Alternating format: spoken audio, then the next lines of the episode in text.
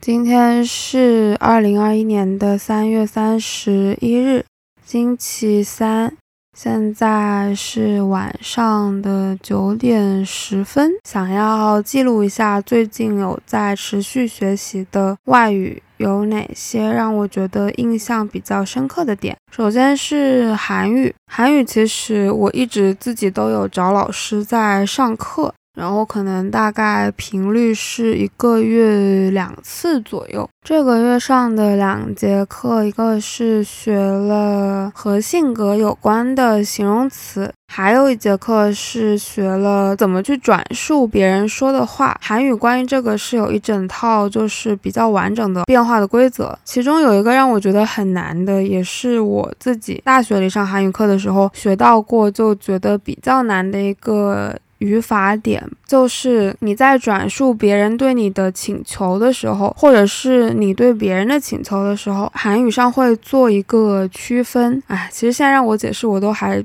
解释的不太清楚，但就是别人对你直接发出的请求的时候，你的句子的结尾是需要用 he dailagu，但是你对别人发出的请求呢，你的结尾就要换成 he julagu。然后我一直对于就是怎么区分这两类请求，我分不清楚，因为他有的时候句子里看起来就是我理解句子意思的话，我觉得那个就是一个直接对就是说话这个人发出的请求，那我为什么就不能用 he 带老古，但是老师跟我说不对，那个时候应该用黑句老古，然后就整个就特别特别混淆。我觉得可能还是要多看一点例句或者什么，就稍微要练习一下吧。但我真的印象超级深刻，就上课的那一天，老师发现我这个地方就超级就是搞不懂，然后在这一趴停了大概有半个小时还是多长的时间，一直在找例句让我说让我练，然后就是我反应不过来，我的脑子在 process 这个句子的时候就是转的特别特别慢。我到现在我连今天录这条 log 记录的时候，都还是要先翻一下课本，才想起来它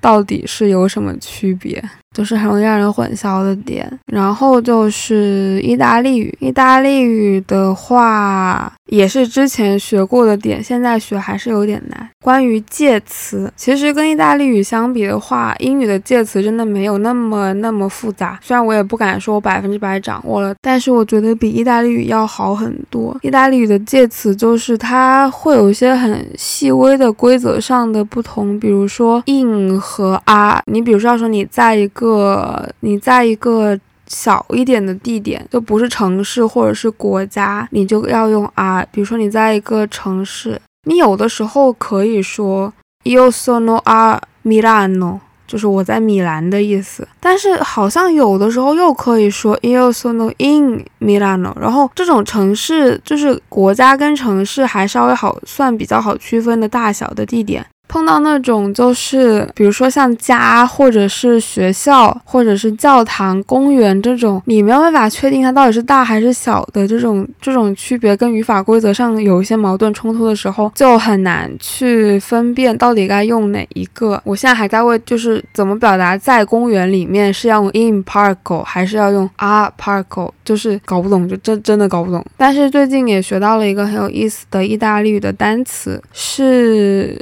Voda 或者是 Vodo，它的字面意思就是空的，但实际上你可以用来表示说你吃的那种羊角面包就是 Cornetto，里面它如果是原味，就是没有馅的话，你就可以说它是 e Cornetto Vodo，它是一个空的羊角面包，所以它是原味的。我那时候看到这个词的时候，我想了一下，我说，嗯，原味的羊角面包，因为它它里面其实应该是会填。会加一些料的，你是什么口味的，你就可能会加什么东西进去。然后原味的是空的，我觉得这个说法就挺妙的，就是对，确实是空的嘛，因为它里面没有馅，没有填料，所以它是空的，所以就是原味的。然后当时看到这个，就是想了一下之后，一下子就记住了这个词。我不知道它还能不能用来表示其他类型食物的原味，但是至少在羊角面包这个上面，你说它是 vodo，其实是。非常说得通的，而且就是很妙的，我自己觉得是很妙的一种说法上的转换，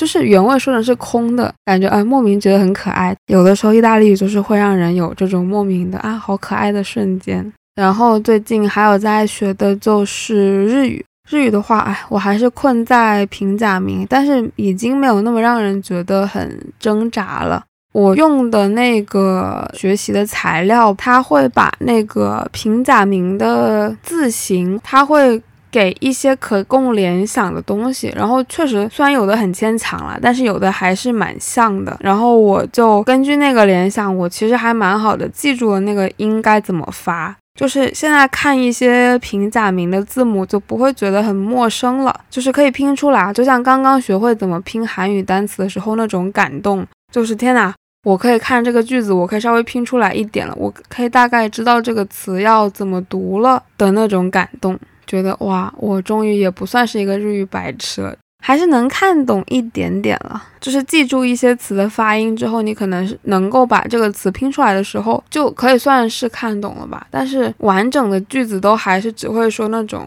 打招呼的用语啊，和你叫什么名字啊，我是什么什么，我的职业是什么什么，就类似这种，还没有开始系统的去学一些语法上的内容。但我真的觉得这种就是你需要重新接触一整套字母表对外语啊。它如果一开始没有办法让你先试着去输出的话，确实是会很枯燥。就是因为人在最开始的时候，你如果只学字母，你会很无助的。你会觉得天哪，我搞半天，我连这些字母都没有记住，我真的不想学，我学不下去了。所以中间夹杂一些一定量的输出，好像还是挺必要的，就不会让人觉得我自己是个废物。这种有一点简单的固定表达的输出和字母的学习相结合起来，这个比例的调配，我觉得蛮重要的。至少我现在用的那个材料，它这个比例调和的，我觉得是蛮好的，所以我就还是会有动力继续学下去吧。不过讲到他这个让你学平假名的这种字母的方法，就这种联想的记忆法，其实我一直觉得他这有一个有一个可值得诟病的地方，就是你除了那种第一眼看到就能够联想到的东西。